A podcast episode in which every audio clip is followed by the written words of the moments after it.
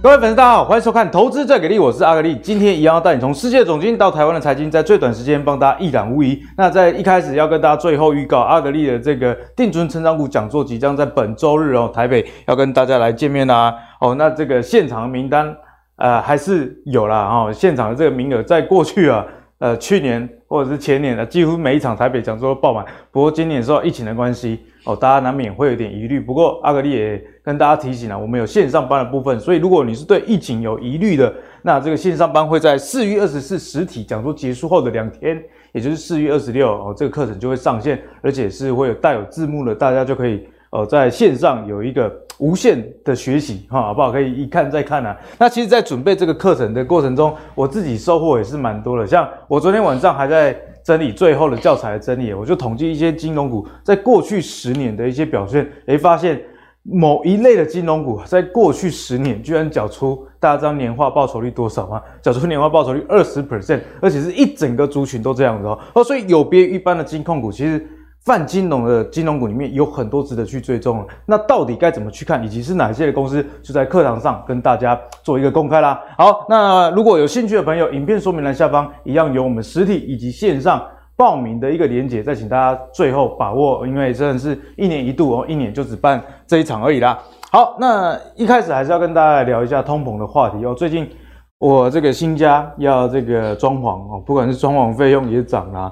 哦，什么家电也涨啊，甚至有钱你还买不到哦，所以现在这个社会真的是大家压力真的很大，对不对？所以因应这样的这个现象啊，这个美国圣路易联准会的银行的这个总裁布拉德啊，诶，这个布拉德算是在这个 FED 相关的官员里面蛮鹰派的哦，你可以说他是最鹰派的也可以。那他就表示，诶，现在的通膨就像阿格力刚刚跟大家讲的一样。什么拢在起啦，无几项无起，跟咱薪水无起呢，哈，对不对？所以呢，他们就要设法压低通膨，当然升息是一个必要的一个手段以及方式。不过呢，你看哦，他其实真的是蛮阴的，他说应该多次升息两码。那这个多次升息两码，在我们之前也有跟大家论述过，大家听到哎啊，升息两码，我们大概已经知道。可是他说。而且不应该排除一次升息三码的可能性，所以它算是鹰中之鹰啊，哦，鹰爪王就对了它。支持联邦基金的利率在年底前啊，要这个升到三点五 percent 哦，所以现在大家压力真的都很大。我看这个美国的房贷利率也到五 percent 了，如果再继续升息下去，哦，这个压力真的是不得了哦。所以因应这样的现象呢，因为这个通膨嘛，那通膨就会呃，为了因应它要去升息。那其实也会连带影响到很多的事情啊，例如说，哎，经济的一个衰退，因为企业的成本大幅的一个上升，不管你是借贷的成本啊，还是我们刚刚讲的原物料成本等等。哦，我们来看一下，世界银行已经评估了今年这个经济成长率啊，要从这个一月预估的四点一 percent 调降到三点二。哎，你看短短一季而已哦，就下调了。那当然原因很简单，就是这个俄乌之间战争的影响啊，俄乌之间战争影响，不管是这个农粮啊。以及这个原物料，甚至到钢铁，万物皆涨的情形下，我们买东西变贵。可是，呃，以美国上周公布的这个 PPI 哦，厂商的生产指数来看，哎，年增率超过十 percent，其实厂商压力也很大，不是只有消费者压力大而已。哦，那这个总裁呢，他们就表示啊，预期欧洲跟中亚一样啊，也会萎缩，哦，经济会萎缩。那很大的一个原因是粮食跟燃料成本啊，这个消费者负担越来越重。那你这个必要性的消费，如果这个费用提高的话，是不是就排挤到你去买一些，比方说三 C 用品啊，非必需的消费？所以这也会让整个经济受到一点影响哦。所以这个一连串啊都是非常有逻辑，而且环环相扣的啦。那台湾最近疫情真的是非常严重，除了通膨以外啊，现在全世界要面临疫情，中中国封城嘛。那台湾是诶，如果预估有十五 percent 的人。会这个确诊的话，那台湾有三百五十万个人会得到这个呃病毒的侵害啊。虽然我现在出门吃饭还是觉得说大家好像没有太 care 哦，但是大家还是要好好小心啦，好不好？那不知道是不是由于这样的关系，我们看到哎，其实台股真的是人气持续的退潮，大呼笼罩料料。我们看到这个成交量很长，只剩下两千多亿。那详细的数据其实也有统计到。大户就是季成交有五亿以上的这个定义，我们叫大户，以及中实户，而这个季成交是一到五亿之间的这个人数啊，就是明显的下滑啦，好，明显下滑，大户数跌破三千，中实户面临保两万人这个关卡啦。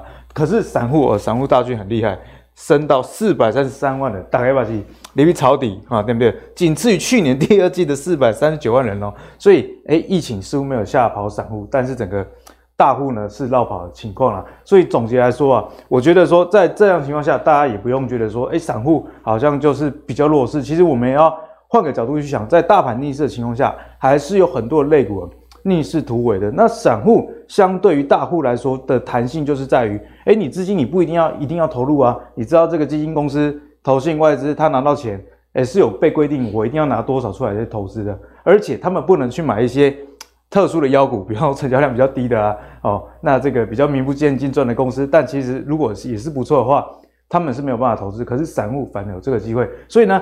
接下来，散户该怎么样去思考，以及我们弹性该怎么样使用，就是今天跟各位讨论的一个重点啊。好，首先欢迎今天两位来宾，第一位是我们古怪教授谢承彦。最近啊，我看到我们的影片说明栏，呃，下面啊，其实很多人对教授有所指教啦，哦，也有所建议。有的说希望他绑雷鬼头的啦，啊，有些人说他废话太多，哎，确实有时候有一点，呵 呵好吧，大家真的很关心教授啊。好，那另外一位呢是大家非常喜欢妖股大师，在。这几个礼拜真的是叫好又叫座，直接跟大家预测行情该怎么走，叫大家早早就零持股，不然会被股票凌迟。所以今天妖股大师会带来怎么样的内容呢？也值得我们继续期待下去哦。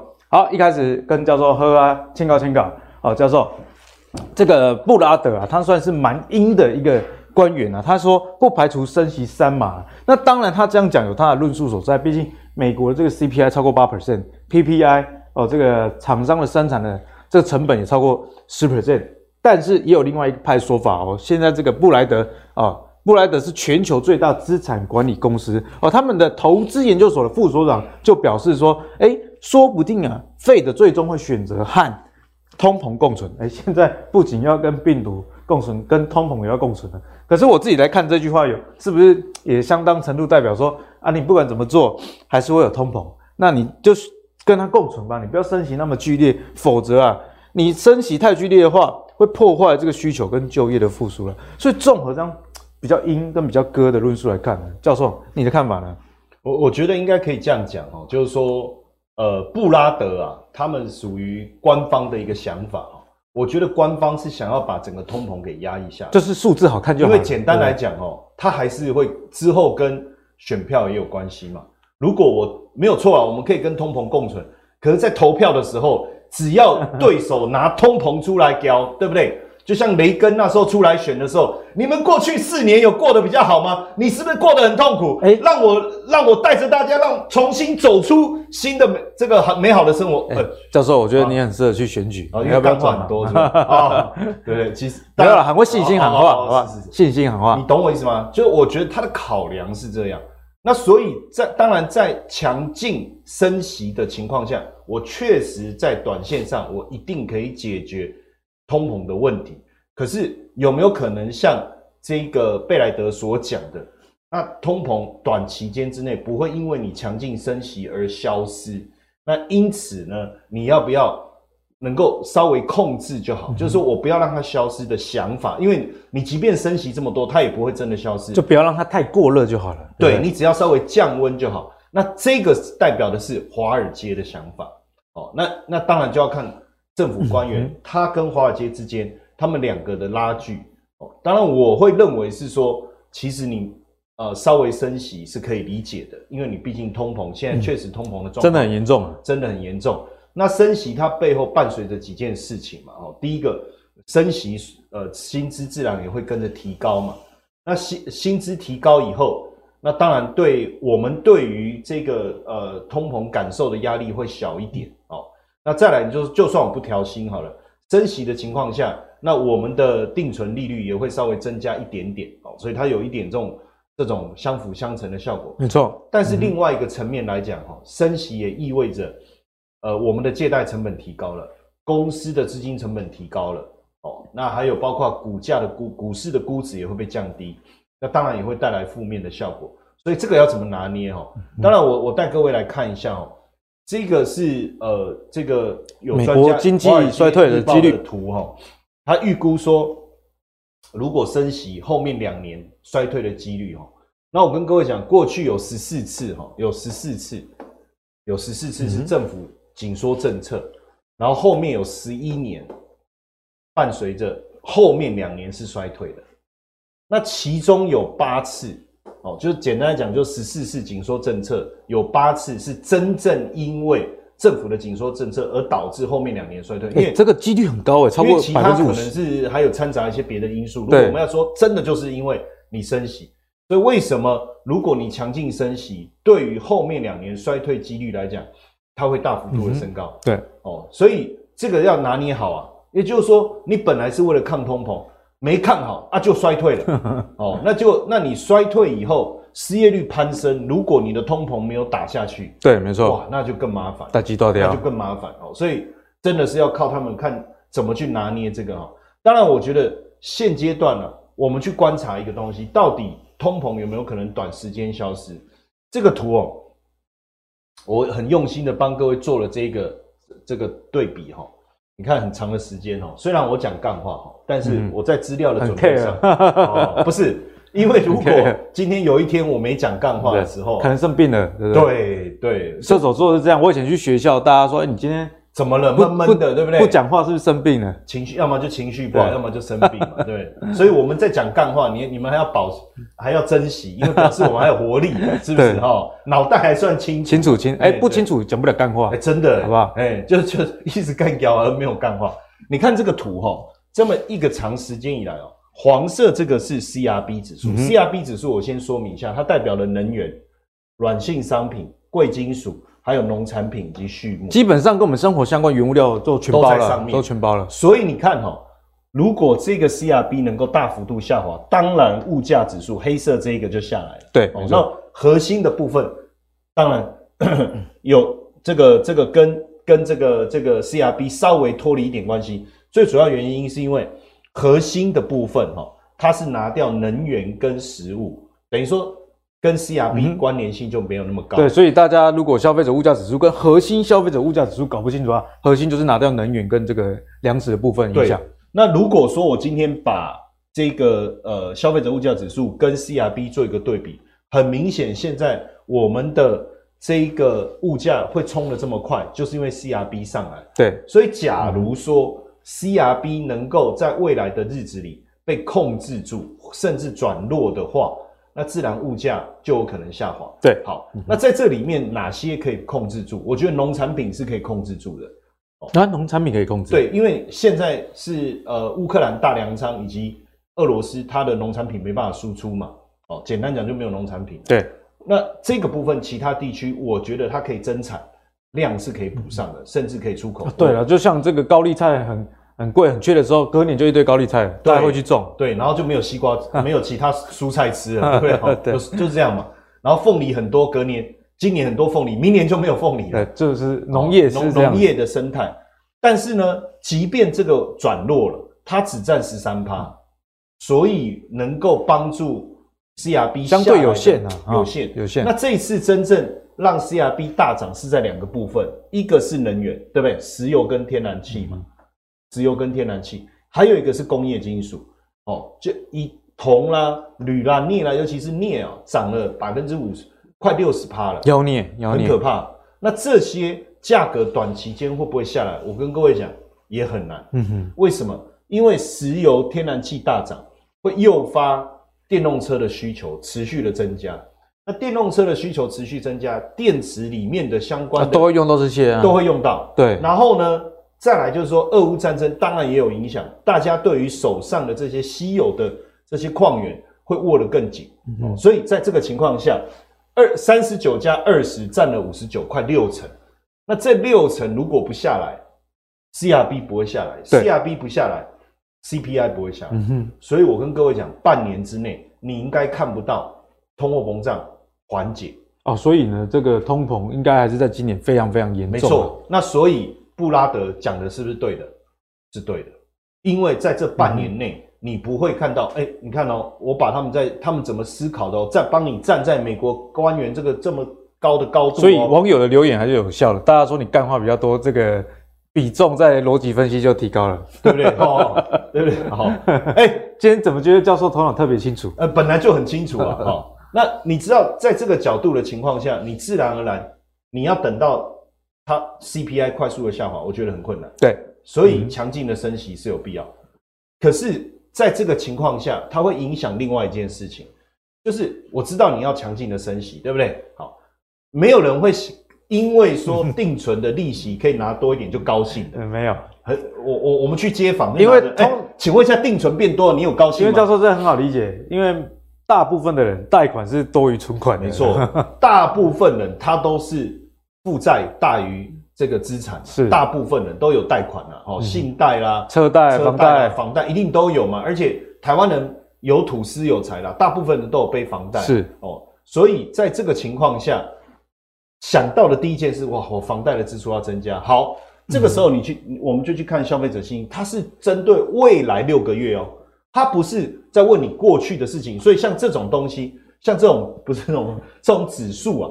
它其实很值得参考，为什么？因为它是说，哎、欸，你未来六个月的经济前景怎么看？你的收入啊，现在的预期跟状态，帮你，你帮我填一个问卷，嗯、我来了解你的状况。哎、欸，教授，我觉得这个真有差，因为我也刚换房子嘛，我就想到这个升息，如果再继续多个一码两码，那利息还得了？那就排挤到很多，哎、欸，本来觉得哎、欸、不错衣服，那算了，先不要买好了。对，确实会影响哦。那其实其实说真的啦，呃，像我那一天。呃，看着我的那个衣柜，我突然发现说，衣服怎么那么多啊？然后，然后又发现另外一件事，看怎么都长得差不多啊。然后你本来有个念头想要去买一个不一样的花色的时候，突然想一想，多少 K 啊？来弄个混搭不就好了嘛？对对对，哦，就是说这个钱，我觉得你就会觉得说，那现在是当省则省啊，因为你不知道未来你会面临到什么样的冲击，所以你看哦，这个是这个呃，像消费信心的一个状况哦。不管是美国的消费者信心指数，还是密大的消费信心指数，有没有发现最近下滑的速度很快？下滑的速度很快，而且哦，如果我们仔细去看密大的消费者信心指数哦，它并没有回到疫情之前的水准哦，这个是让我觉得比较讶异的。对，就它并没有。然后呢，这个呃，美国消费者信心指数，这个是官方统计的哈，它虽然有接近疫情前。但是我觉得密大所分析的这个完全没有碰到疫情前，会比较真实啊。所以整体来看呢，我认为接下来如果你的通膨，你你不解决通膨，我的消费信心还是会往下走。对，那我升息解决通膨，你升息还是会影响我对消费的意愿。大车贷还有房贷，所以我觉得不管怎么做，我跟各位讲，不管升息多跟少，哦，除非除非今天升息少是因为说。哎，通膨没有那么严重，那我们看，哎，真的没那么严重，不然基本上高通膨少升息，或是高通膨高升息，都会影响消费，而消费占了美国 GDP 百分之七十。如果你消费上不来，我我简单讲，经济就不会好，经济就不容易好，不要讲不会好，不容易好，对不对？好，几率 那么大，那所以那既然是这样，那这个不一定不能投资了哈。我们要讲就是说。呃，有时候啊，你你在失望或绝望的时候，嗯、你要想办法找到另外一个出路。对，好，我给各位看这三个哦。蓝色这个是什么呢？这个是必要消费哦，最上面这个。然后红色这个，对对对，反正它也没有办法，它也没有排顺序，那时候没有排好哈。要不然其实如果照顺序会比较好。这个是必要消费，嗯，蓝色必要消费。对，然后中间这个是。这个是 ETF L L K，就是那个科技的，科技的。最下面这个是公用事业的，那最上面这个 ETF 叫 L P 啊，蓝，呃呃那个就是大家要捏紧，努力生活这样的。努力生活，对，而且要捏得很紧啊，所以是 X 啊，蛮紧蛮紧蛮紧的，大号的 L P。像我今天早上，我老婆问我说，为什么不搭计程车？我说，呃，这个少搭一天可以多付我一天的管理费。对，真的，哎，真的，这个有时候刚开一。习惯性计程车一来招了，然后突然想想，转头就走了。算了算了 啊，对，不不不不爱追，不爱追。所以呢，这个基本上哈，这里我我我特别跟大家讲哦，必要消费指的是什么意思？不管你生活怎么不好，你一定要消费，吃还是要吃啊，对不对？你你你你只是多跟少，比如说像这里面的股票，像 Costco，哦，你这你不可能不吃东西嘛，而且反而景气这个景气稍微。硬一点的时候，大家反而跑去卖场，卖场，因为比较便宜，便宜，干脆一次把未来半年的东西都买来，然后都不要再锁住通膨，然后绝对不出门，有没有？哦，然后呢？但是科技股一定也会受到影响。那公用事业最简单就是电啊、水啦。那在美在台湾，我们可能比较难理解电为什么会有股票，因为我们是台电嘛。水怎么会有股票？而且我们国营事业通常都有这个政策的，呃，希望他们不要涨那么多，所以很多不要赚那么多，很多都亏钱了。对，但是在美国，你的电、你的水这些都是公用事业，都有股票上市。是。那所，但是呢，我先讲，在黑天鹅来临的时候，一定都会跌，嗯哼，跌多跌少的问题。是。但是我们来看最近哦，最近一个很很有趣的。就是刚开始在跌的时候，科技股在跌的时候，没有错，必要消费也会受到影响。嗯、哦，但那公用事业的影响就比较小。那最近呢，最明显的是什么？就是必要消费上来了，公用事业上来了，科技股往下啊，这很明显的一个对比哦。哦，就是我画在这边哦，就是说，当股市景气，大家对消费现在不是景气不好，我我提醒大家。现在不是景气不好，是消费信心低落。嗯、好，消费信心低落，这个 SLK 就科技的部分一定往下，因为首当其冲嘛。好，但是呢，必要消费它影响不太大。为什么？因为它是生活必需嘛。还有更重要的生活必需是公用事业，嗯、所以你就会发现出现这样的一个情形。所以简单来讲，如果我们认定未来升息的力道会很强的话，我认为我还是会暂时避开 SLK，、嗯、我会比较往 prefer 这个 SLP 或 SLU。那如果升息的力道没那么大，嗯，因为我们现在不知道，对我我坦白讲，我我我没有办法告诉你，我们也不是官员，对不对？虽然我昨天跟这个包尔谈话谈很久啊，我一直劝他了。你遇到诈骗了？最近诈骗很多，叫做、啊、那是诈骗吗？你要小心，难怪。他用中文跟我讲啊，很流利啊。对啊，你逻辑在哪里？他又带了一点金片子，我还跟他说：“ 哎呀，包尔，你最近中文学的不错。”我跟他说：“你这五月五号开会的时候注意一下，不要升息升那么猛。”对不起，我开启了教授的干话模式。是是是。哦，所以基本上啊，如果说升息没有升的这么猛的话，我觉得科技股有机会。对，所以为我我觉得哈，在五月五号之前，坦白讲，市场。其实大家都在逛逛，我我你你看这一次哈，跟之前不一样的地方在哪里？之前叫预测，这一次叫指导，什么意思？以前是预测升两码、升一码、升呃，应该说升不升息，对不对？哦，升一码、升两码，有没有？以前华尔街都做预测，你有没有发现这一次不是预测？他在干嘛？下指导棋，他在告诉你说，你不要升那么多了。所以有没有发现？其实升息升很多的几率很高，很高，非常高。所以他们没就我劝你劝不了，就啊，我我无法嘛，我只好只好不断的暗示你说不要这么做，不要这么做，不要这么做，因为你这么做会很严重，很严重。那那有没有可能，大大家都觉得一定会升三嘛，很很严重的，对不对？突然之间它升一嘛。哎、欸，那、啊、这个股股市就会有信心了。现在的税啊嘛，税税税，对不对？他说我就是不要听你的，你叫你叫我不要升那么多，对不对？我直接不升息。好，好，那我们直接叫他升五码好了。真的很很叛逆啊，对不对？所以假设真的是呃升息还是必要的，嗯、但是它升的力道比较小，科技股就有机会。对，那那个时候那个时候我觉得再来再来看，教授会每我觉得都会帮大家更新我觉得都还来得及。所以现阶段哦，我我会我的主主要的想法还是，还是在一些必须跟公用事业的方向上，从这个角度来带大家看。好，那教授也跟大家讲得很清楚，这也解释了为什么这个科技股持续疲弱，以及费半啊，虽然最近有一点小小小小反弹，可是还是有再测一次前低这样子的一个疑虑。好，那我们刚刚讲完了这个科技股的隐忧之后，接下来也还是要跟大家讲，哎，或许好像也没有那么差哦，因为根据这个市场上的传闻嘛。呃，这个未来可能砍单以及这个报价没有办法持续上涨，都影响到电子股的一个估价。不过阿格力也听到这个行阿达的消息，然后就是一些研究报告有指出，诶，未来是不是没有我们想象那么坏？我们大家看一下，这是 Morgan Stanley 大摩的一个研究报告啊，research 研究报告蛮新到四月十八。他们就指出啊，What if pricing power is sustained？就是说，诶，这个电子股，诶，说不定他们的定价权啊，pricing power 是可以维持的哦。那如果可以维持的情况之下，哦，那如果五 G 相关的这个 SOC 第二季不会砍价哦，它给予联发科的目标价，诶，反而是优于大盘，跟现在大家。对联发科的这个印象跟感觉是完全不一样的。那目标价呢是一二八零啊。那虽然外资的目标价都是仅供参考，可是如果大方向上来看的话，他觉得说，哎，好像否极泰来的感觉。从这个研究报告呢，因为我们知道教授也是这个投信出身，严格来说也是前法人呐，哈。那教教授关于这样的消息呢，你怎么看？讲到这个报告的部分，又不不免勾起我的回忆了。像这种报告一出来，我们就直接把它英翻中了，英翻中啊，然后再贴过来，好，稍微编排一下，我们就出了一份报告。好，我们也跟着出了一份报告。所以教授难怪以前上班那么轻松，是是不要这样说啊，因为有时候主要是在翻译的过程中，有软体会有点状况。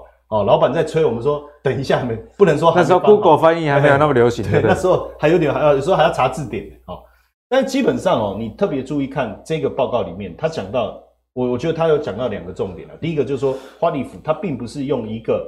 肯定的角度告诉你说，他打了一个问号。他现在是说，哎、欸，假假如可以维持，那如果不能呢？嗯、那当然，他的想法是，假如应该是可以，可是 我觉得他也没有很有把握，就留一点那个空间、啊、留一点空间。然后假设最后他没有办法维持的时候，他说我也是说假如啊，我又没有说一定，对不对？哦，要不然他应该按照这种报告的写法，他一定会说肯定就是 pricing power 可以 sustain。嗯嗯、哦，所以我们给他。这个一二八零，这这个说法就不太一样，会比较 strong 啊、哦。嗯、那在这文字里面，其实有还有一个重点呢，就是说大家都是预期，呃，联发科的 margin 就毛利率的成长率跟它的这个呃整整个重点是什么？就是它的成长率拉不上去，持平。但是它这份报告里面其实讲到一个，就算它没有成长，那它的毛利率是 OK 的，所以没有成长其实是没有关系的哈。但当然，他讲的是这样子，就是说，至少它不衰退，它能够维持很好的毛利率，那很好的定价能力，那它的营运获利还是不错啊。嗯、好，那当然我们来看一下最近整个联发科的状况到底是怎么回事哦？为什么我们今天特别来谈联发科？因为刚才我们讲了这个 SLK 哈，那其实联发科我觉得是在所有我们电子股当中，除了台积电以外，它对于市场的供需是很敏感的一个股票。为什么我这样讲哦？因为台积电是先进制程。对。那有时候就是以前我们念书的时候，有一种学生就是他成绩。你买个公感低啊，大家都知呀，你电到更贵。没有，我要举例你。哦哦哦。哎，好对。教授真的是很会转弯啊，对对对对，好。那他会觉得他他会觉得说，哎，很难吗？没有感觉啊，他还是考很好。台积电是这种。对。但是有一种学生呢，他完全是做做考 做考卷的。考古题的。考古题的。考跟考古题一样，他就考很高；跟考古题不一样，他就考很差。联发科对于市场未来的走势，其实反应是很哎、欸，因为它的产品主要都是手机嘛，就很贴近电视晶片，对啊，对。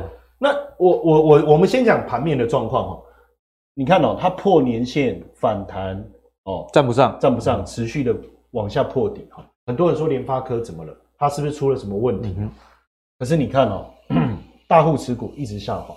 当然，这里的大户持股我用的是千张以上。嗯哼，那千张实际上会不会其实就是外资？可能性很高了，非常非常大。因为你是这种高票在鬼，谁能有能力买千张？你给我叫他出来，好好的，我来跟他请教请教请教哦，不要不要不要害怕哦，我是为了跟他请教，我们不仇富的。对对，你你怎么有这么有实力？认一下当干爹，我们可能帮他做一个专访哦，让他坐在沙发这边哦，我们三个人一起问他，干爹比较快，好不好？基本上应该就是外资，所以。但是呢，当然你会说，哎，可是散户一直一直往上。我跟各位讲，像这种高价股哈，散户一直上来，我们不用太过担心。对，而且坦白讲呢，六趴有什么影响力？不用管它。那投信是有慢慢在买，但是你我们仔细看，就是短线很差就追了。对，就是这样。这个卖超随便卖一一卖就一千张，然后他一买是买十六张 哦，所以这叫杯水车薪。美户期，这个就是为什么呃联发科一直往下，所以我们要关注的其实不是。这个投信的态度或自营上的态度，我们要关注的是外资到底怎么看。但从这两面哈，我刚才前面你刚才前面这个是大摩，对不对？但是很奇怪哈，就是说也有外资讲的这句话哈。那那这个美系外资是谁？我不知道哦。但是呢，他讲说不要觉得联发科太便宜哦，你不要有这种幻想。对。那他的想法讲法是什么哈？他说现在本益比很低，才不到十二倍，对不对？好。那过去高的时候将近二十倍，那现在这么低是不是便宜？但是我们要知道，本益比的计算方式是什么？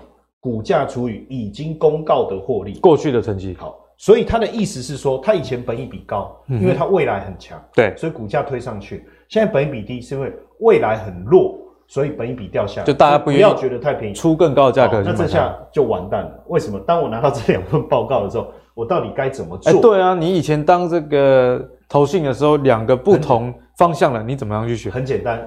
前面的写完以后，把这个 but 加进去。哎，好，但是哦，要注意。教授真的是难怪以前把妹这么厉害，所以就被开除了。因为老板就说：“ 那我要你干嘛？”所以回到这前面，我们先让大家理解市市场上确实有两派的想法，但是我们从比较呃怎么讲扎实的角度来看，好不好？哦，我们来去思考这件事情。当然，现在我觉得我的我的重点在于说，我要不要现在买？对，我不急。但是我觉得，或许我们可以开始去追踪、观察有没有切入的时间，有好的机会。这样，欸，第一个结论是什么？就是或许我们可以准备切入嘛。第二个是赶快跑哦，对不对？以后会更惨。对，那我的结论是第一个，我先讲了。我的结论是第一个，就是说我我觉得他讲的这句话有道理，就是说先不要觉得太便宜就要买，但是大摩讲的也是对的。也有可能维持啊，不，没错，他讲的他是维持，所以他说现在太便宜，所以我后面要找机会进场。其实两个的得出来的结论，我觉得是相近的，有一点交集，对，是有交集的。当然我，我我从当然你会说我这里在瞎扯淡，啊，明明说不会太便宜，当然可能还有可能会再跌，但是我觉得如果再跌，我会买，你理解我的意思了哈、嗯？这这应该没有冲突。好，那为什么我这样讲哈？第一个。大家一直看坏联发科的最主要的原因是什么？因为它在中国比重很高，六十 percent，如果加上新兴亚洲，几乎高达百分之八十五。好，但是呢，我们先看一下它的这个这个呃产品哦，包含了什么？成熟型的哦，行动运算的，成长型的产品哦，这三个其实都有，代表它在产品的发展上。其实是蛮均衡的，有都有，并没有，并没有重压三强鼎立的一个方向。对，那你看有智慧手机，对不对？有平板电脑，有家庭娱乐，有联网技术，有车用，有物联网。所以假设这个不会成长，这个不会成长，OK？那其实它还有家庭娱乐。好，那你说通膨，大家还娱乐什么啊？不娱乐，不娱乐，不娱乐，不娱乐。好，那你连接跟网络系统属于日常生活必须，还是要不能不存在阳光、空气、水、网络，没错。哎、欸，这个，哦呦，哦，哎、欸，你也开始学干话了。没有，我们说的是实话，实话。哈，那不要被带坏了，知道吗？有些来宾不要他跟他走太近了。哎、欸，走太近。好险，我跟教授都没什么私私底下的联络。然后你看哦，车用市场这个也是没办法撇除的哈、嗯。再来是物联网，所以基本上就符合所谓的呃必要型的。其实我觉得就是成比较成熟的部分。我我觉得，我觉得这个部分应该可以列在成长、行动运算、行动运算、对成长，其实都有含。我觉得有交集啦，其实都有交集。因为你说联网是行动运算嘛，那你说它是不是在成长？是。所以这个要有些放那边，有些放那边哦。但是我觉得这个部分其实还好。如果它今天是以智慧型手机为主，我就比较担心。嗯、那我们来看一下哈，在营运面哦。我就不每一句细念哦，但重点是哈，你看中国的五 G 的渗渗透率已经八十八，大概都五啊。对，哦，他说那那你就不会成长。可是我跟大家讲，其实全球的渗透率才五十八，所以它未来的成长动能是来自于中国以外的。所以如果我们说它中国不好拖累它是对的，嗯，对。但是未来的成长在哪里？中国以外，就有互补这样的作用。对，所以未来其实有可能跌升以后。它未来中国以外的发展开始慢慢起来以后，股价就起来了。再来是，你看它二零二二年开始开始要重点落落在 Smart Edge。这 Smart Edge 简单讲就是我们说云端的概念。哦，云端，云端概念，哦、对不对？哦，就是说我就是聪明的边缘呐。聪明的边缘意思就是说边缘运算，边缘运算。好，那这个跟边缘人不一样啊。它 边缘人，对对对。那再来就是说，我们在讲电源管理 IC 的部分，PMIC 就是电源管理，也有成长，也都有保持稳定哦，都有保持稳定，这是营运面啊，所以看起来并不坏啊，对不对？没有那么惨。再来，你看它的财报里面哦，我们就会发现，像去年第四季哦，虽然营业收入啊，哦，重点哦，因为我们一般来讲看营收，成长力不够不够好，是，然后就觉得这个公司有问题。可是你帮我往下看一下哈，阿格力。它营收看起来是比第三，不要说不要说跟去年第四季比，我就跟第三季比就好，因为季减的状况，第三季比去年第四季好嘛，所以我我这样比好像成长很多嘛，那我用季减，可是你看获利是增加的，因为我们看到这个营业毛利哦是提升的哦，提升的嘛，所以关键还是在这个毛利的一个部分哦，关键就是在毛利的部分哦，所以呃整体来看，从财报的角度去思考是 OK 的。那因为呢，呃，我们目前看到它财务面的一个状况哈，其实它涨价的，就是它的它的呃转嫁成本的能力上上游。哦，就晶圆代工涨它的价没关系，它可以有效的转嫁，这个没有问题，所以它还是能毛利率还是能够达到财测的高标。对，所以即便没有成长，我觉得问题不大。嗯哼，那基本上呢，毛利预估大概在四七点五到五十点五，所以表示它能有效转嫁下游，这个没有问题。Smart Edge 的部分，我们特别看一下毛利率四十八到五十哦，而且是相当不错哦，而且未来三年的这个复合成长率高达十五趴。那在智能装置的部分哦。也有机会复合成长率百分之二十，所以我觉得哦，就是手机的部分掉，平板的部分掉，OK，但 Smart Edge 的部分补上来以后，补上来，其实慢慢的应该有机会脱离阴霾。所以大摩讲的也没错。那我觉得本益比，他说现在本益比低，不见得是买点，也没错，因为我们要看它什么时候能够反映在它的数字上。对，没错。那所以我觉得接下来我们在。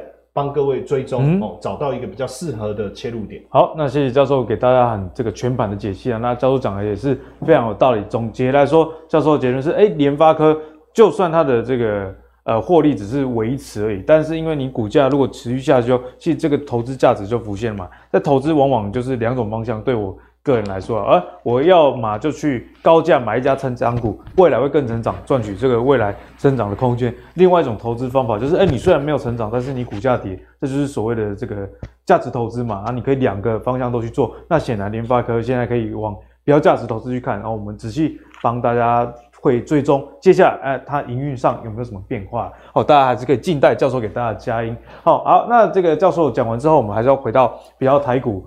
呃，更深一层的层面，我们跟妖股大师喝啊，签稿签稿哦。刚刚讲到这个联发科的本益比啊，大概只有这个十二倍不到。哎、欸，其实现在台股本益比也是相对比较低的哦。现在台股的本益比啊，我们看一下这里哈、哦，比较不清楚，不过比较不清楚没关系，阿格力念给大家听，大概在十三倍左右的本益比。那十三倍到底是高还是不高呢？一个结论啊，比过去十年的平均来说，哎、欸、是比较低的哦。我们来看一下，下一这个这个比较。深色的部分哦，大家可以看到这二十倍的本益比啦，橘色部分哦，也就是这里，而是十六倍的本益比。所以现在台股在黄色哦，十二十三倍这个位置，其实是比过去你看，过去其实大部分的情况下，呃，台股还蛮常在这个十六倍本一比以上的啦。所以从本一比角度来观察的话，哎，敏章我们该怎么看？现在台股是不是有可以投资的机会？不过。也像刚刚教授讲，哎，有时候本一比，哎，贵企业台积嘛，对，过去的事。如果我现在价格不变，但是这个获利下降的话，那我本一比就变高了。嗯，所以现在这个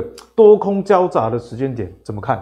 好，其实本一比这件事哈，如果我们以长期来看的话，十二三倍真的是很低的啦。坦白讲，真的是很低的。台股平均来讲，通常都在十五倍以上正常的。那你会造成本益比突然掉很多，这个逻辑啊，就是。最近股价跌得多，对，就是你看嘛，价格往下掉。我们上次跟大家说我们要零持股，才两个多礼拜啊，诶很多加权指数你不觉得加权指数有跌哦？其实总共加权指数加一加才差了五六百点，可是很多小股都不知道跌到哪里去了。很多的电子股，不要说小股，连联发科都跌很多。对对对，就是很多的电子股，尤其是 IC 设计相关的，哇，那个随便两个礼拜都跌三成，密密麻麻。嘿，超我告贼。不过哈，今天呢，我要给大家带一个好消息。好消息，你终于要讲好消息了。之前有投资人说，呃，妖股大师会不会看太空啊？看太空。对，那我们今天回来地球。回地球。我们终于要回来地球。忙忙一点，看到老电了，对啊啦。看太空。又被传染了。开始讲一些无谓的。来来来，看这个。我们上次讲过非半会破底嘛，所以如我们所料会破底哦。费半破底之后这两天反弹，好，对。那姑且不论它反弹多远，我会建议大家开始准备捡便宜啊。开始有大家验证给大家多单哦，多单进场。为什么？之前跟他说，哎，费半破底之后，我们要慢慢开始找买点。可是找买点的方法有很多种啊，你不要以为它跌很多就一定一定可以买哦，没有这种道理哦。是跌了很多之后，我们要注意这股票跌多之后，到底有没有人愿意买嘛？是如果一般投资人说，哎，我看它跌三成，好像很便宜，我来买，这不见得成立嘛。对，还是它真的跌了三成之后，我们看到了利空测试。哎，这边吼产业吼最近新闻就贼，都都是很随位的。你怎么股票怎么股票不跌？那那就很奇怪哦，这样就不错哦，那个就有这个就有逻辑哦。那我们再来看一件事，可是大家还是会怕，可是这加权指数叠加，哎，离前面很近，其实很近，那只是它差一百点而已。我恐慌跟他惊惊，不要怕。台北股市这一波跌不多的原因，是因为我们的金融股走强嘛。对，所以你反弹的时候，像哎，昨天费半大涨两趴，那、啊、我们今天怎么连一百点都没有？嗯、你也不要觉得奇怪，因为我们金融股在跌，因为我们金融股其实最近也变走弱了。对，反而是电子股涨的时候它没有，所以最近不要太在意指数哦，它测不测低点不是很重要。呃，妖股倒是逻辑我懂了，因为你说这个反弹，它如果又是靠金融，那就那就完蛋了。所以，但是如果这个反弹是哎金融开始不太动。科技股、电子股反弹了，因为毕竟跌很深，嗯，所以我们这礼拜的主轴可能会放在一些跌升型的股票，但跌深，不过大家都跌很深，所有的电子股都跌很深，啊，对啊，不要那跌啊！我我要买谁好？就我们刚刚讲的，看谁哈，最近利空新闻最多，但股价却不跌。人家说否极泰来，对，是就是哎，大家都快点就水小，结果摸我扣就后悔哦，哎，这个就是一个让你觉得很意外的现象。嗯、我要讲一个一档股票很好，很好玩。呃，大家不要看坏它哦，那是很好玩，是重灾区嘛。星星，啊，都得昆山呐，啊，就就水位重灾区，对不对？哎，这一波从高点下来跌快三十趴了，从这个下来大概跌二十趴。然后你看哦，投信才礼拜五刚停完了，礼拜五投信砍一千多张，上星期五，他、啊、这一根谁买？这是礼拜一，哎，昨天、前天礼拜一，哎，大砍的时候反而是一根红 K，对，大砍的隔天破底嘛，只差只差破这个一九四。这里行到一，我记得最低点好像是一百九十八，很接近哦。哎、嗯，啊，这个买上去，啊，今天又涨四趴，他回来这里嘞，啊，他不是重灾区吗？啊，你在上海个别啊，你昆山呐，啊，你不是厂被关起来，为什么你你你为什么长这样？对、啊、你前面跌这么多，因为我们知道说它被封城的时候，它影响很大，ABF 载板。可是啊，这个这到底谁买走的？投信卖啊，那这个谁买走的？从这个两百块附近到今天已经差二十块钱了。已经差二十块钱，它它又又又又一层回来了。明明台北股市最近没有大涨啊，一层蛮多的，烂啊。对啊，你看安信这个季度还在跌，问你星星在涨什么？好，那只有星星吗？南电、景硕也涨这样啊。啊，就有族群性，对，它有族群性啊。你看，人家上礼拜五投信狂卖啊啊，这这这这项媒体。好，我们再思考一件事。就我所知啊，南电、星星、景硕，现在因为昆山开始逐逐部部分的解封复工。最新兴的新闻出来是说，哦，它有一个厂还在关了，嗯、但有一个厂复工了，不论还是不好啊！你在涨什么？来，我们问问大家，阿格力觉得股价跌二十趴，看起来很恐怖，对不对？对，因为我们市场会反应嘛，对啊，升息啦、通膨啦、封城啦，哎，反正什么利空你都有，你有科技股，你上面小龙省啊，对，它都是你讨的啦。但是它的营收，据我所知哦。因为这个封城的原因，才影响两到四个 percent 而已啊，那比例很低。哎有啊，想通了，有时候是比例原则。对，我虽然产能影响二到四 percent，但是股价跌两两成多啊，过度反应，这对很正常。过度市场常这样子，尤其是大喜大悲哈，大喜大悲。其实哦，矿瓦后都瓦后，就是好的时候元宇宙，大能化后啊，我只有一个概念而已，股价就涨，就是涨。对，我管你资有没有真的真的实质的这基本面，你有概念有题材就涨。而跌的时候呢，啊，朗龙跟科技股不好啊，我看费班又很弱，我看哎，我们还是买金融股好了，哎，差不多是这个逻辑嘛。如果哎，大家看最差的时候，利空出来，哎，它没在跌嘞，明明还有利空，人家还有一半的厂在关哦，它已经反弹了。电子股最近开始有这种现象，尤其是最近哦，大概两个多礼拜，我们不是零持股吗？看别人零持嘛，跌了三十趴、二十几趴的股票。你去看它四月营收，当然会掉嘛，这一定的啊，封城啊，这都会影响。有掉那么多吗？有那么严重吗？要不要给掉？没那么严重，那就被买走就合理吗。嗯、这是我常跟大家讲，我觉得电子股好玩在这里，这价差很大哎、欸。加喜利亚高呢，加存能霸呢，这样来回五十块，短短短没有多久的时间，对，这才两个礼拜的时间杀五十块，结果头信一砍完被捡走，这绝对是大咖。投信礼拜五卖一千多张，礼拜一股价破底，可以买走。今天台北股市电子股没有大涨啊，它已经涨四。基本上所有的利空好像都发生了。反正我我已经这么烂了吗？不能像这样。营运也有问题，筹码也对也被抛售。就是、就是、我我常分分享一个观念，我说你看科技股很很很好玩的地方在哪里？你看营收好的时候，嗯、股价都已经上去了。可是你看提早反应了。营收很烂的时候，它如果呈现一副啊，我都这么烂了啊，死猪不怕滚水烫，它反而涨了。不是只有这一档哦，还有一档更夸张，更夸张了。我觉得最最近我我这两个礼拜来，我觉得最夸张的，最夸张的，我们来看一下，是科技股哦，非常夸张哦。三月营收年减四十四 percent，而且息运不太好，细细的啊，那个，还还不是，它不是只有现在烂哦。对，二月营收年减五十四趴，一月营收年减四十几趴，第一季 EPS 是负的，连看都懒得去看它。对，涨了。今天今天股价已经来到这里了，而且投信开始买，很奇怪，对不对？有没有觉得很奇怪？我自己看我就觉得，啊，你起码是多多几的 key，对，end 就出来对啊，那这这不我刚刚讲的，你看，而且这里还很，这里还两根涨停，这 里是两根涨停，股价最低一百七，台北股市最近有破吗？它没有哎、欸，它慢慢慢慢回到季线了，这代表什么？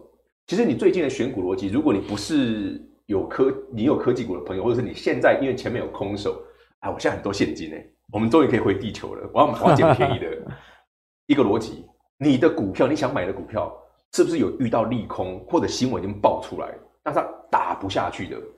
我那个真的你要注意要要捡哦。为什么这一档会涨哦？其实我我我我思考过一件事，它曾经股价来到六百八十块过，六八八，而且是去去年一月还二月的时候，啊、现现在剩两百，对，现在是二点五折，是二点五折，对，这是跳楼大拍卖。那当然，因为它去年整个下半年业绩非常烂嘛。可是你看得出来哦，从第二季开始，市场已经在猜了哦。嗯哼，它第一季的营运搞不好是全年最差的时候。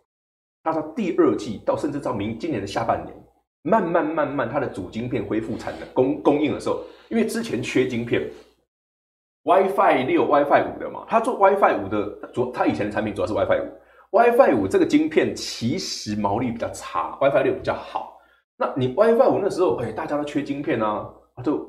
啊，你这你这个晶片好像对对我来讲雷损不管，对，所以大部分的卖晶片的都卖去买，卖去车用，卖去其他去了，他就变成说我有产能，但是我没有晶片，我没办法做，所以他去年下半年非常惨，但到今年，哎，这个股价就有趣了，那台北股市这么烂，那股价这么强，往这个方向找科技股，嗯，反正股价已经在地板上，对。我又利空又打不死，就像我们常讲嘛，利多不涨，哇，这个这个完蛋了，完蛋了，这个通常都要买。它，利空不跌嘞，相对就是好了买。整个台北股市我看了这么久，大概就你利空最夸张吧？每每个月都赔，都都连减这么多，然后一月我看整个第一季大概 EPS 是负零点八，负零点八，是负的哦。可是股价逆势上涨，嗯，那你怎么慢慢慢慢回到季线的？今年已经回到季线了，嗯，所以这大家可以参考一下，万一未来有机会，搞不好这档股票。在未来几个季度是比较有机会的，而且股价也在低档哦，往这个方向找，可以回地球了，可以开始捡股票了，给大家参考。好，那如果你是认同 L 股大师这样逻辑的话，也可以开始打开手上自选股，哪一些啊营收这个年减的啦，或者又封城啊，但股价反而开始反弹了，可能很奇特嘛，可能最坏的时间点，就过去了。好，那。妖股大师跟我们讲完这些之后，我们接下来要继续跟妖股大师来请教啊，就是所谓的这个车用的部分。好，车用，因为大家知道嘛，这个俄乌之间战争，其实很多原物料都是电动车相关的，甚至是乌克兰提供这个电缆线啊，也出现这个供货青黄不接的现象，也导致整个汽车工业大乱。尤其乌克兰又位在欧洲，那它其实也是很多车厂的一个重镇，所以我们现在就看到很多车厂，包含的 Volkswagen 啊、Benz、B N W 等等啊，其实都有一些不好的消息啊。例如说，呃，市场呃已经受到这个 Volkswagen 的消息，有一些车可能要停产了，因为实在实在是我没有办法生产。虽然哈九十九趴的车都组好了，就差那一趴零件，不过你车还是不能这样，不能这样跑，贸然上路吧，对不对？那这个 Benz 也宣布要放缓组装新车的进度了。那也由于这个供几之间出现这个问题啦哦，我们看到这个最新的统计数据，新车的均价过去一年上涨十三 percent。诶，我最近也有这个感觉，因为台湾可能没有到十三 percent，你感受这么深哦，因为我们的这个基期比较高，我们还有这个关税哦。你如果拿掉关税之后，其实很多国外车厂，例如说像特斯拉，就是一个很典型的例子，涨很多。我最近在看电动车啊，那个 Key Key 啊，起亚也不是什么在呃台湾很领领先的品牌，对，没错没错。可是它的这个。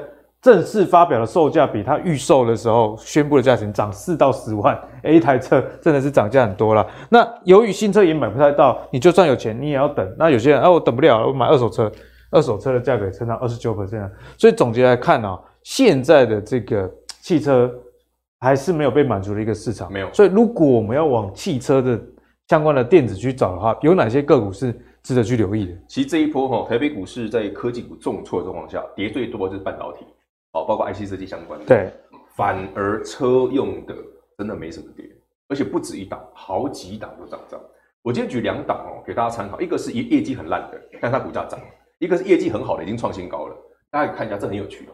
这个就是业绩很烂的，业绩很烂长这样。对，业绩很烂哦。这业这是最近业绩很烂的哦，一百二涨到一百八。对，它真的，你我我我们去查一月、二月、三月，波及各位别夸张，都很烂。可是，哎，它环境侦测，这特斯拉的这很了不起吗？对，它不是也封城？那它也在昆山啊。啊咋谁啊呢？啊对啊，他自己也承认哦，我们有关起来啊。哎，有符合刚刚妖股大师跟我们讲的那个特性。对，你在昆山，你做特斯拉啊，你你你你的厂就在昆山呢，嗯，就是直接关起来那一种哎，重灾区。啊啊你那啊你那 K 啊呢？这股价还爆，股量成交量爆量，它跌很久了，你看突然爆量之后涨上去了，这不是很奇特吗？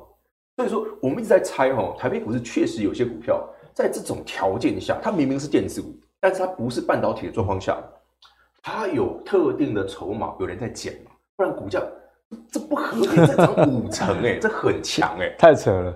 这没有要业绩，没业绩，要营收我也看不到，对不对？要好要春燕也没有，这什么都没有。那你股价已经涨了快五成，所以大家当然短线不要追啊，因为我怕当台北股市最近如果一反弹，那可能就不能没那么强。嗯，可是这是上次讲过，我说当股价这种走法的时候不合群嘛，不合群就代表你可能市场已经有人早一步知道，对这个未来的状况是好的，才会这样去买嘛。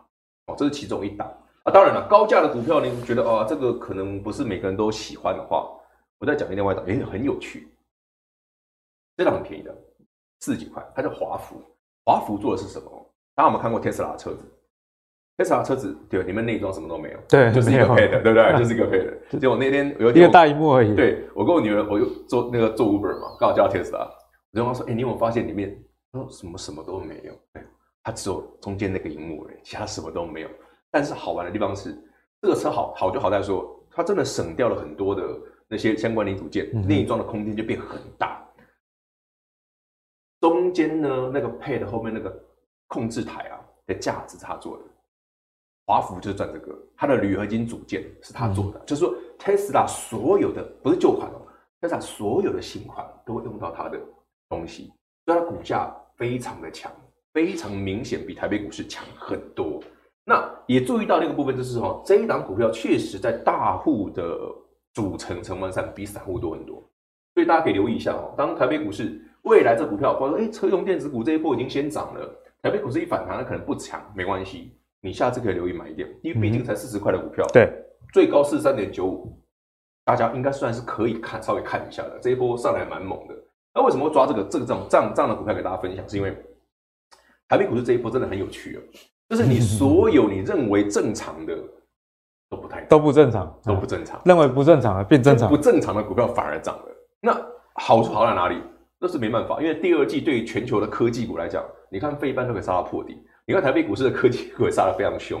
可是你在这样的条件之下，如果有些股票是真的本身因为营收很好逆势的，大家就可以把它先做个列入你自己的选择里面。嗯当然，股价哎修正一下或者震荡一下有好买点，或者哎接触什么线机会买的时候，大家就可以多多留意。其实我觉得投资吼不要太害怕说科技股回档，因为本来会做科技股的朋友就是喜欢这种心中大的起伏，心中开开气跳啊！你你要哦，我金融股啊都是那样啊，就没什么起伏。哎，金融股跌个五趴，大家快吓死了，不得了！看最近金融股突然掉下来，大家快吓死因为之前他们把半三个月、四个月把六年的。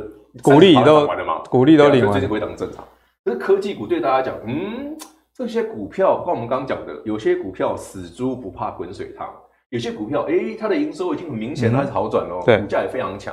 这两种条件的股票，或者你自己现在有兴趣的股票，你用同样的筛选方式，自己去测试看看。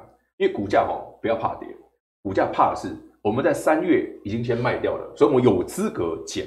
这是我们操作的原则。嗯、那该减的时候，我们今天在节目上提醒你，不要看太空，对，回来地球，回来地球一下，温暖一下，外面比较冷，回来一下。然后呢，看一看哪些股票长得很奇怪的，嗯、长得奇怪呢？妖股哦，事出必有因，它凭什么妖？那可能是业绩特别好，只是它我们还看不到，就是我们现在看起来很烂，但是诶，搞不好有人先知道它其实不错，就买走了，所以抢先布局啦，就是用这种方式，你就可以增加你操作的胜率了，给大家参考。啊，对，所以呢，科技股妖股大师今天还是跟大家说明啊，你还是多少可以减一点，不过要挑那种特别不合群的，特别、哦，因为人家说海水退了，如果看到有谁穿裤子，那就先买它，那、啊、这样准没错。哦，好，那最后呢，我们来跟妖股大师请教一下，刚刚说不要看太空啊，不过这个族群算跟太空比较接近一点的哈，因为在天上就是我们的空运族群。那之前呢，这个。航海王很好的时候，大家可能哎多多多少少都有点船票，可是呢，现在航运股比较没有那么热门，大家盼望的是什么？盼望的是这个机票啦。为什么要盼望机票？因为上海啊有公布说，哎，企业的复工指引，像是半导体啊、车用这一块优先，因为这算是重中之重、急中之急哦，有优先复工这样的一个。利多了，有可能了啊。那如果复工之后，当然对货运的需求就会这个激增啊。那再加上四月十六，这则国际燃油附加费也涨了哦，每公斤从三十六涨到四十三。哦，那亚洲的这个燃油附加费从十三涨到十五块啊，所以看起来是量跟价都是往上走的一个情形啊。那在这个货运以外，我们来看一下客运。哎，其实我们的这个陈时中部长也有说了，这个七月。有可能哎，边境解封有望哦，因为以前不解封是说啊，我们台湾嗯。要保护自己嘛，对。啊，因为外国很多染疫，现在我们也跟大家差不多了 哦，所以啊，他说染疫水平一致的，可以考虑开放边境哦，终于可以到日本去看我岳母了啦，好，对，看我岳母，我都还没看过我岳母的，好了，这说明怎么样？人还是有才华是比较重要，对，有才华比较重要。好，那我们就请妖股大师帮我们看关于才华这一块啊。航空股现在还是一个有才华的期待空间吗？呃，两个方向哈。第一个，航空货运是很赚钱的部分，货运很赚钱，货运是很赚钱的部分，所以这个是重点，就是它真正的利多其实要看这一块，它货运哦其实是真的赚钱，空运反而我不期待，因为过往这么多年哦，你看航运股哦，尤其是航空股，航空股，航空股只要载人哦之后啊。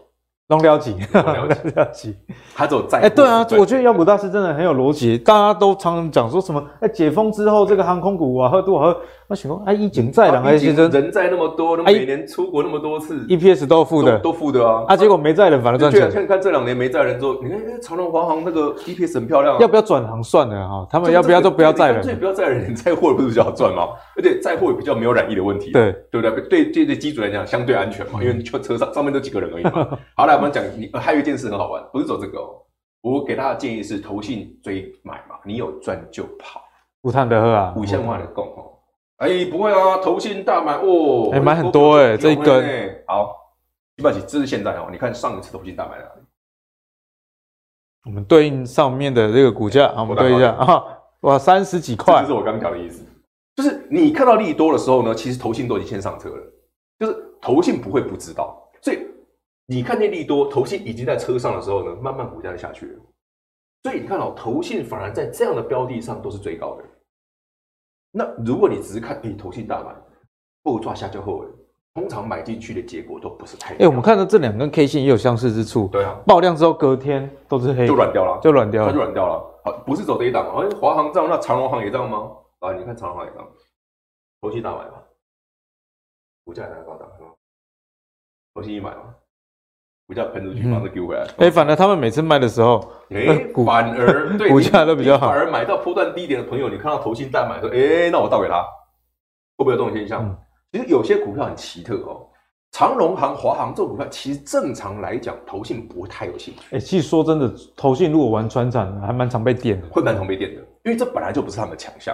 因为他们其实大部分的台湾的操盘人哦的强项都会在科技股身上，不然你怎么拼绩效？啊！我要靠长荣行的绩效拼股票的绩效去拼过电子。船厂通常是公司派还是民间大户的地盘？啊、那，那好，那这里是别人家的地盘的，跑出来凑热闹被电是刚好的啊，惹到杠头。对啊，这人人炸的 Q 后啊，这这门寡妇进去了背后啊，你投信跳进来我得你嘟嘟后挑起。所以你看这些股票哦，只要投信开始追哦，你不要乱追哦。你有的朋友慢慢买，你就刚好买了波段高点，很很奇特。我我以前我看过非常多次。就是明明投信电子股好的时候，绝对不会买这种股票，偏偏就是最近电子股烂嘛，才会去买这个嘛。可是你又跑到别人家地盘，这被修理，我觉得不太意外，这这正常的事。对，没错。那投信为什么要这样拼？呃，买科技股也是死嘛，偏偏看这这么强的，别无选择，有时候没得选。不然我钱我不能不丢啊，对不对？就像他们前波为什么买金融股？买金融股赚的比科技股多，所以他们买金融对，投信这一阵子金融股赚赚不错。那你回头想想，哎、欸，投信的逻辑其实就很单纯嘛，我钱很多嘛，啊，我科技股不能放嘛，我就开始往船厂、往金融就像嘛。一开始跟大家讲的，其实散户有优势啦，因为你的钱你可以啊，我就我就不管，你可以零持股啊，你就我就不管。对，你看我们三月底零持股之后，很多科技股跌三十趴，你现在我现在是大爷，我现在是满手是钱，我爱怎么捡怎么给我捡菜 Q，对不对？我等都啥钱啊，这才是赢家的逻辑嘛。那投信它的投信的逻辑，跟因为它毕竟不像我们可以这么灵活。可是记得哦，看到航空股，嗯、哦，就我们刚刚讲的，载人的是不赚钱的，载货的才赚钱。嗯、啊，投信一追呢，你就大大方方倒给他，这样就对了，这样操作就很容易赚到钱，给大家参考。好，那谢谢妖股大师给大家的一个建议啦，确实是非常的中肯，尤其在航空股这一块哦，大家也要搞清楚。真正的玩家是谁，好不好？每次投信买的时候，刚好都买在相对的高点，所以大家也不要看到，哎、欸，投信爆量的大买，那你就勇敢的 all in。我们事后看起来结果都不是很好啦。那在电子科技类股这一边呢，我们看到这个费半虽然测试前低，啊、有破一点点，但是随即又来带来一个反弹。我看到五日线也往上弯了啦。那当然，这个比较长线角度我们还是没有变，但是在短线上啊，确实科技股确实是有机会让你哦抢一个反弹，赚一波。呃，机会财的啦。好，那如果今天的内容呢，你觉得说，诶是非常有道理的话，那别忘了上我们的节目，帮我们订阅、按赞跟分享。那如果你喜欢阿格力这集的内容的话，别忘了上 Facebook 跟 YouTube 订阅 MPV 财经频道哦。我们下期再见，拜拜。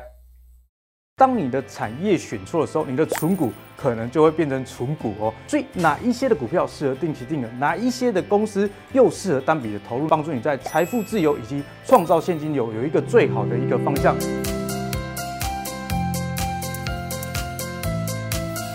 Hello，大家好，我是阿格力。今年呢，又要跟大家来举办一年一度的存股的讲座了啊。这一次很特别，要帮大家解决三个问题。第一，高值利率的类股就可以存吗？很多人啊，在存股的过程中看到高值利率就勇敢给它存下去。可是你知道吗？当你的产业选错的时候，你的存股可能就会变成存股哦，越存可能会越亏钱哦。所以，怎么样的产业适合存股？阿格力在这一堂讲座中会很完整的告诉你。另外啊，大家在存股的过程中，定期定额是大家最常使用的一个方式。但是阿格力要告诉你啊，你要第二层思考。根据我自己的研究，很多成长型的公司其实比较适合用单笔的投入，可以享有比较完整的个股的成长过程。定期定额反而有可能越买越贵。所以哪一些的股票适合定期定额，哪一些的公司又适合单笔的投入呢？在这一堂课，阿格力也会给你全盘的逻辑的解析。最后啊，市场上现在非常流行 ETF，可是你知道吗？ETF 的成分股有时候里面不是你所认同的，但是你又没得选择怎么办？没关系，阿格力在这一堂课会完整的告诉你如何根据自己的收入以及你的年龄阶段打造属于自己的 ETF。那这样的情况下就能帮助你在财富自由以及创造现金流有一个最好的一个方向。那事不宜迟，在这个通膨的时代，东西都越来越贵，可是阿格力这堂。存股的讲座有早鸟优惠，早买不仅早享受，还可以享折扣哦。